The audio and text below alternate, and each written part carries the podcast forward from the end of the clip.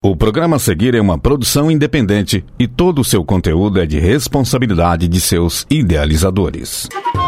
Linha de Frente, o boletim informativo da ADUFO, Sindicato das Professoras e Professores da UFO. Olá, ouvintes! Está começando mais uma edição do nosso boletim semanal, o Linha de Frente, hoje comigo, Isley Borges. Entrevista. Amanhã, 20 de novembro, é o Dia da Consciência Negra. A data é dedicada à reflexão sobre as questões raciais que produzem as relações de poder na sociedade brasileira. Este é o dia ainda que coincide com a morte de Zumbi dos Palmares, em 1695, um grande líder negro brasileiro que lutou pela liberdade em tempos de escravização no país. É preciso debater o racismo estrutural que acomete o Brasil todos os dias, no decorrer de todo o ano, mas o mês de novembro e a data do dia 20 destacam a importância e a necessidade de tais discussões.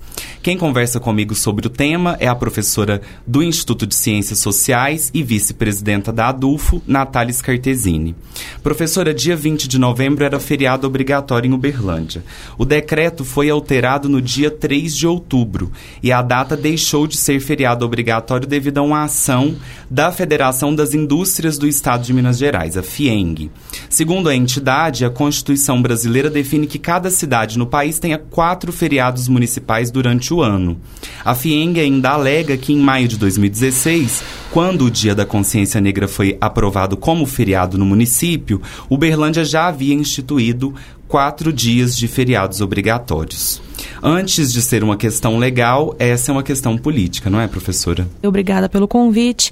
Eu acho que é essencialmente uma questão política. Toda questão legal é, em essência, uma questão política. Então, os debates sobre legalidade, constitucionalidade, eles são tangenciados, eles são acometidos pelo seu viés político que está dentro dele, né?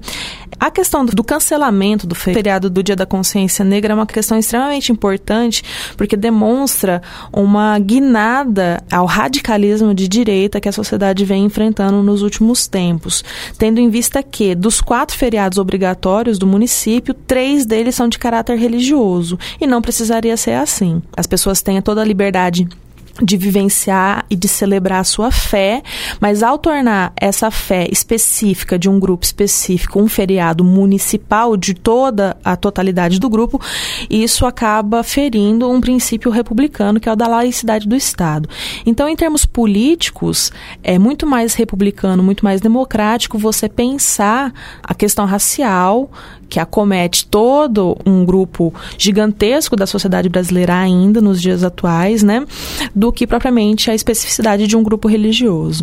Então, a escolha por um feriado em detrimento do outro, ela é essencialmente política. Professor, e no último dia 13, o IBGE noticiou que pela primeira vez negros e negras são a maioria nas universidades públicas brasileiras.